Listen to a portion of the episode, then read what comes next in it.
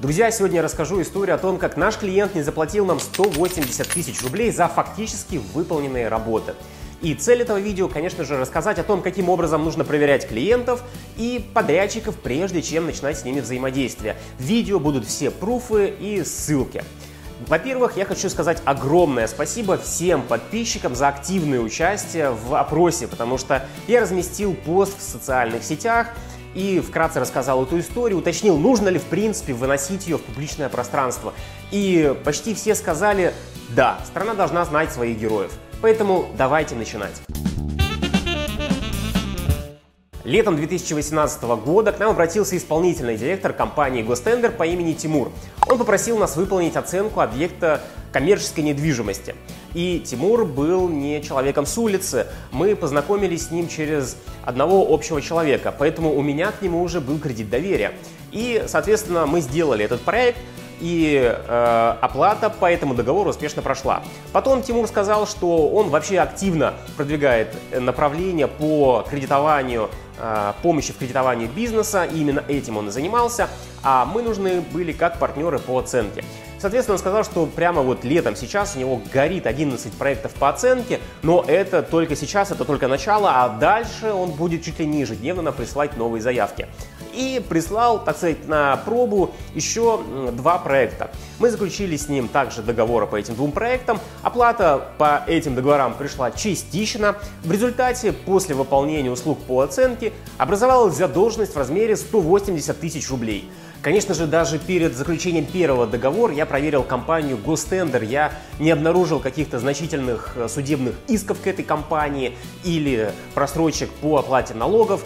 Плюс я смотрю, что у компании есть два выигранных э, тендера. Один на сумму 30 миллионов рублей, другой на сумму 5 миллионов рублей. Плюс какие-то обороты показаны. Я думаю, ну окей, вроде компания нормальная. Хотя я открыл письмо 2014 года, которое присылал мне Тимур с реквизитами компании Гостендер. И выяснилось, что там была другая компания Гостендер. В результате, когда я ввел в поиске информацию, то увидел, что компания Гостендер не одна и не две, а Тимуров всего один. Таким образом, с лета 2018 года я стал ждать оплаты этой задолженности. Как вы понимаете, других проектов у нас уже с ним не было, я хотел закрыть хотя бы те долги. Иногда Тимур писал мне такие гарантийные письма, в которых клятвенно обещал, что долг закроет уже в самое ближайшее время.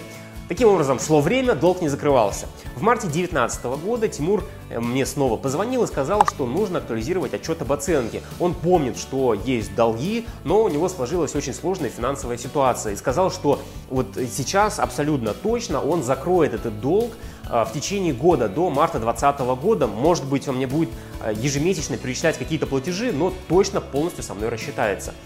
И э, вот сейчас, на текущий момент, для актуализации этого отчета нету особо большого финансирования. И, тем не менее, я пошел навстречу, актуализировал отчет, по стоимости, ну там, блин, практически по стоимости бумаги. Но я пошел навстречу для того, чтобы каким-то образом помочь человеку. С марта 2019 года Тимур полностью прекратил любой контакт со мной. Он не отвечал на звонки, не отвечал на сообщения в мессенджерах и на e-mail. Поэтому я решил подать документы уже непосредственно в суд для того, чтобы в рамках суда взыскать эту задолженность. И 1 октября мы получили такое определение. Взыскать компании Гостендер в пользу компании «Один Капиталь» 180 тысяч рублей задолженности, 14 тысяч рублей неустойки и почти 7 тысяч рублей госпошлины.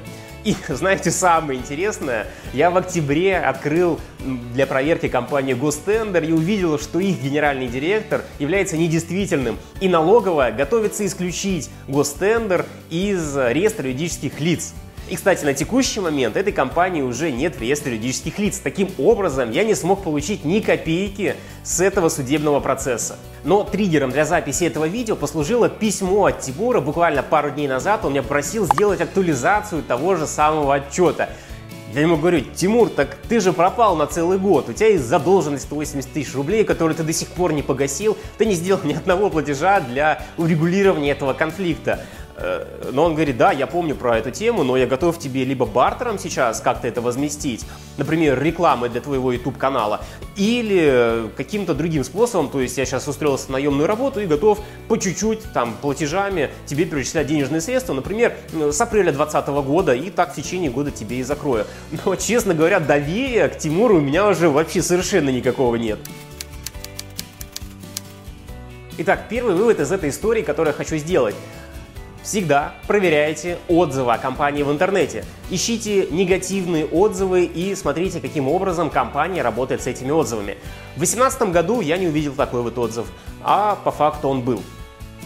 Второе. Необходимо смотреть на юридическую чистоту компании. Если вы видите много компаний с типовыми названиями, или даже вот как в данном случае с одними и теми же названиями, которые ликвидируются каждый год, то здесь что-то не то.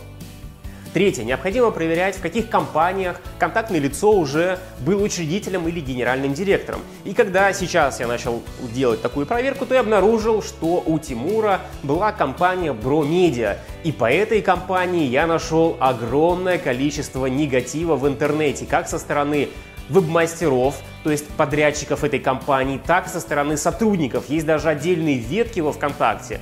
И, знаете, я не поленился, написал парочке э, людей, потому что задолженность и вся эта история проходила в 2016 году, сейчас 2020 год. Я спросил у людей, «А, друзья, а на текущий момент у вас задолженность закрыта? И э, кто-то мне не ответил, кто-то сказал, ну, одна сотрудница мне написала, что да, задолженность вся закрыта, и несколько человек написали, что задолженность не закрыта, и мы знаем еще много людей, по которым также долги висят. Так что, друзья, я с вами поделился своей историей, которая обошлась мне в сумму 180 тысяч рублей совершенно бесплатно. Я надеюсь, вы сможете сделать правильные выводы из этой истории и не попадать на деньги так, как попал я. Э, друзья, я надеюсь, вам понравилось это видео, вы узнали что-то новое. Обязательно пишите комментарии, как вы проверяете своих контрагентов и, возможно, какие-то свои жизненные истории. Ставьте лайк, если вам понравилось это видео и не забывайте подписываться на канал. Ну и, конечно же, до новых встреч!